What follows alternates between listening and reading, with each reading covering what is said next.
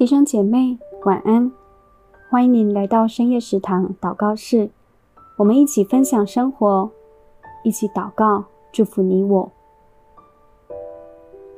路加福音二章五十二节，耶稣的智慧和身量，并神和人喜爱他的心，都一起增长。我们今天来为着孩子祷告，亲爱的天父。我要为孩子来祷告。瞬息万变的世界里，我无法照顾到孩子全部的需要，担心孩子在五光十色的环境中受到诱惑，害怕因为我无心的言语伤害到他的信心。孩子是未来的盼望，但这样的盼望不是在人的手中，而是在主的手中。求主给孩子有刚强的心。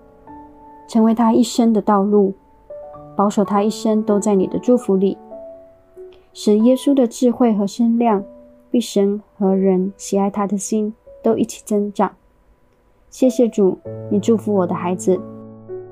祷告奉靠主耶稣的名求，阿门。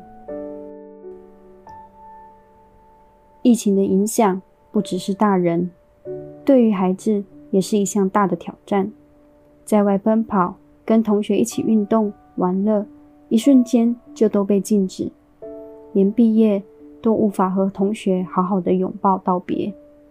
被关在家，孩子其实压力也很大。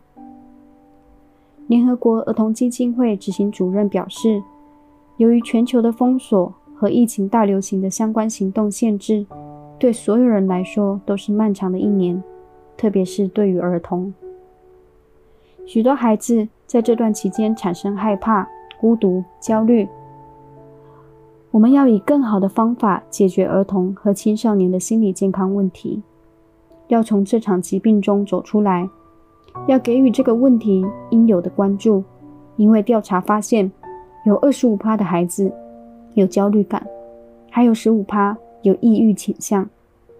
专家强调，对于那些经常在家中遭受暴力，忽略和虐待的儿童，因为疫情的封锁，导致许多受虐者陷入困境，而且这些孩子和青少年得不到教师、朋友和整个社会的支持，特别是弱势团体中的孩子，生活条件不好的家庭，或是冲突环境下的儿童，很有可能在这样的状况下被忽略他们心理健康的状况。